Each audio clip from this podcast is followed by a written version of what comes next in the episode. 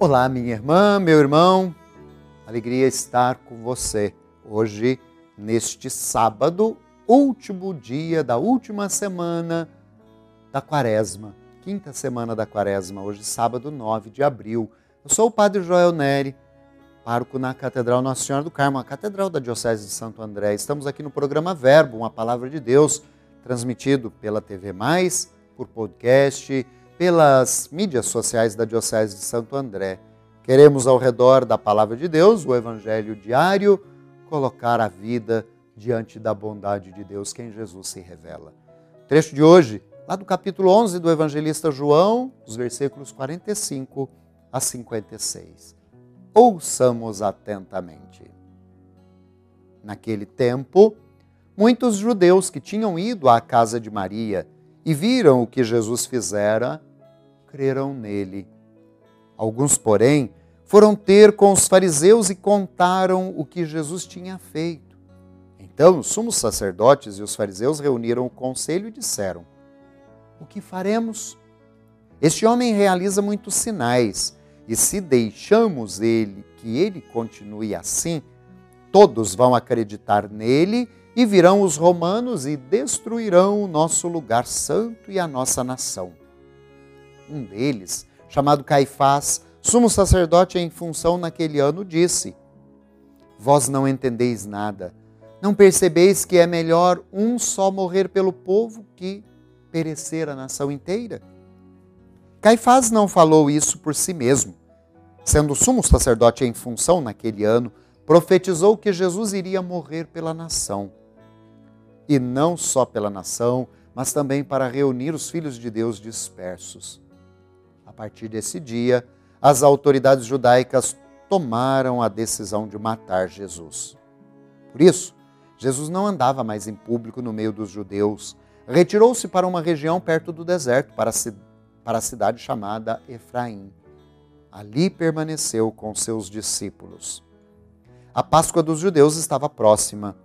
Muita gente do campo tinha subido a Jerusalém para se purificar antes da Páscoa procuravam Jesus e, ao reunirem-se no templo, comentavam entre si: O que vos parece?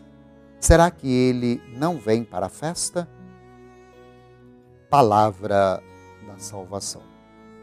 Glória a vós, Senhor.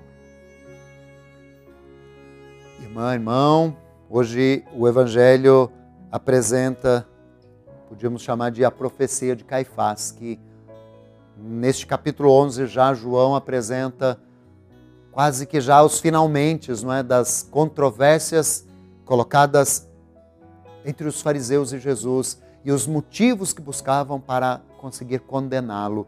Hoje colocado como aquele que em nome da nação morreria e aí o medo das autoridades religiosas judaicas da ocupação romana e da destruição, enfim, motivado pela crença de muitos que iam se aderindo ao grupo de Jesus. É assim que João contextualiza, né? Se prestou atenção, irmã, irmão, o contexto que João coloca é logo após então Jesus ressuscitar Lázaro, o fato que é citado no início desse trecho, né, na casa de Maria. E aí muitos creram nele, diz o evangelista.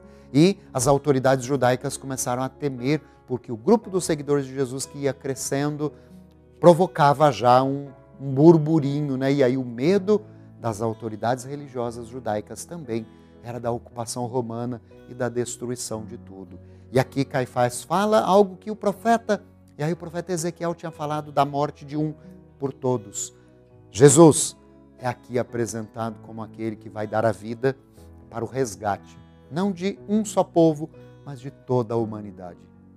Coloquemos hoje, irmã, irmão, diante de Jesus, nesse último dia desta semana, quinta, última semana da quaresma. Amanhã vamos abrir a Semana Santa com o Domingo de Ramos. Coloquemos-nos diante dele e busquemos nele forças para também fazermos como ele nossa vida, não se desviar do projeto para o qual Deus, nosso Pai, também nos enviou.